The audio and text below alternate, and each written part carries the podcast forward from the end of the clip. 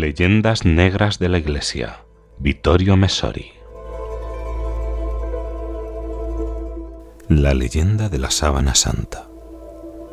El cardenal Anastasio Ballestrero, arzobispo de Turín, aseguró en la rueda de prensa del 13 de octubre de 1988 que el hecho de que la tela de la sábana santa se remontase a la Edad Media no le planteaba ningún problema de orden teológico ni pastoral.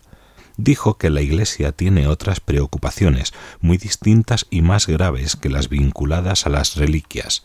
Asimismo, afirmó que si consultara dicho tema con sus colegas obispos, los monseñores le dirían que le sobraba el tiempo aprovecha la ocasión para bromear diciendo que, pese a todo, la prueba de que el sudario hace milagros es que los análisis no le han costado nada a la Iglesia, ya que han sido realizados gratuitamente por tres laboratorios internacionales.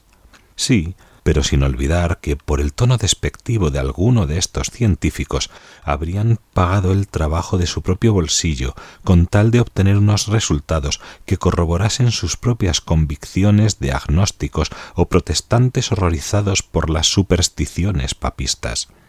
Otro dato destacable es que en el extranjero las entrevistas no son gratuitas como en nuestro país, sino que se retribuyen generosamente.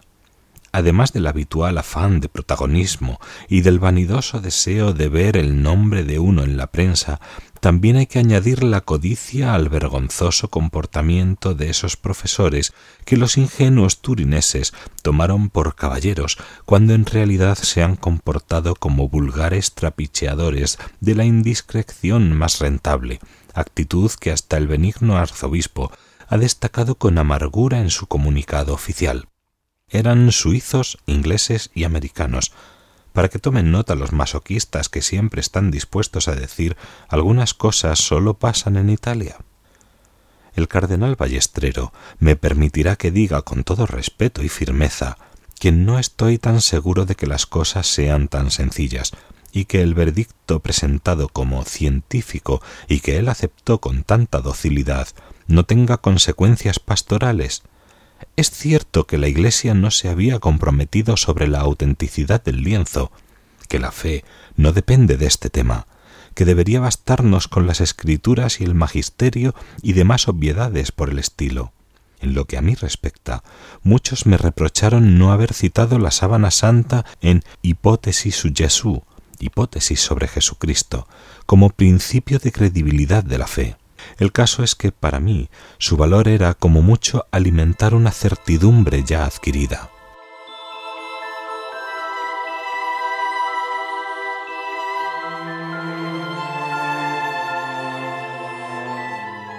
Y aún así, podría hacerse un razonamiento semejante para el caso de Lourdes.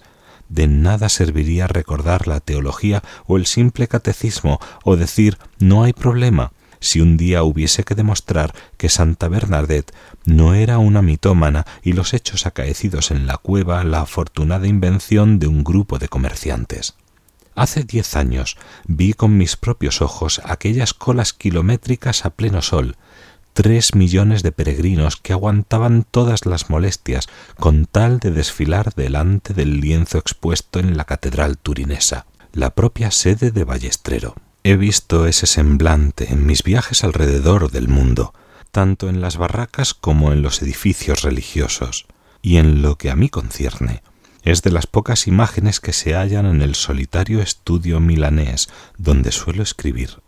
Si me observo a mí mismo, cristiano de a pie, si pienso en la cantidad de personas como yo, no logro compartir el tono demasiado ligeramente desmitificador del arzobispo que además es el custodio oficial del santo sudario.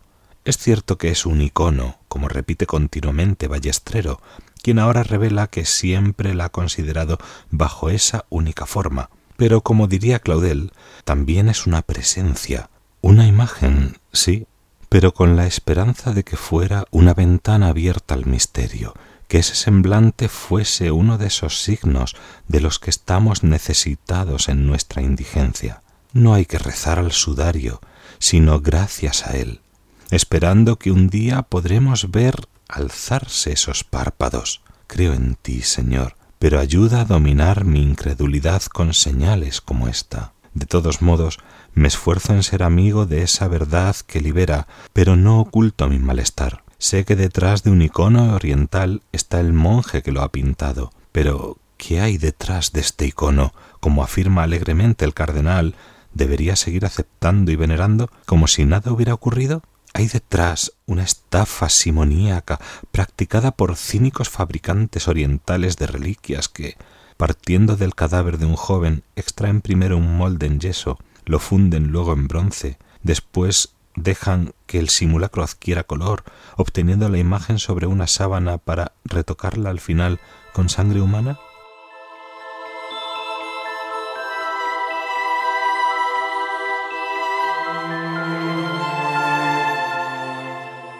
¿Acaso no será sospecha escalofriante la prueba de un delito? Es decir, un pobre hombre martirizado a propósito según los datos proporcionados por los evangelios para luego manipular el cuerpo, siempre con el fin de obtener una falsificación lucrativa. ¿Y si fuese una reliquia encargada y fabricada como instrumentum regni para dar un prestigio blasfemo a una familia ilustre? Son preguntas que ahora vuelven a surgir como una pesadilla, incluso después de estas sospechosas pruebas con el radiocarbono. Preguntas que estos días me han preocupado a mí y a tantos otros crédulos como yo. Confieso que al principio recordé las palabras de Ricardo da San Vittore. Señor, si el nuestro ha sido un error, ¿no has sido tú quien nos ha engañado? Tú que en los últimos noventa años has permitido que una cantidad impresionante de indicios científicos se acumularan sobre aquella tela, haciendo cada vez más plausible la creencia y llevándonos casi de modo inevitable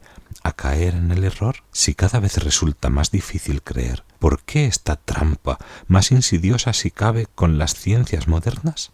Apunta un grito no muy diferente al que lanzó un atormentado Pablo VI en los funerales por Aldo Moro. ¿Por qué, Señor? Pero ¿hemos de pedir cuentas a Cristo o a nosotros mismos? Una vez más, desventurados, maledectis según la palabra bíblica por haber confiado en el hombre, en sus ciencias, en las investigaciones que nos engañaban hasta que ellas mismas nos han desengañado. La honestidad y la realidad nos impone reflexionar muy seriamente sobre todo lo ocurrido.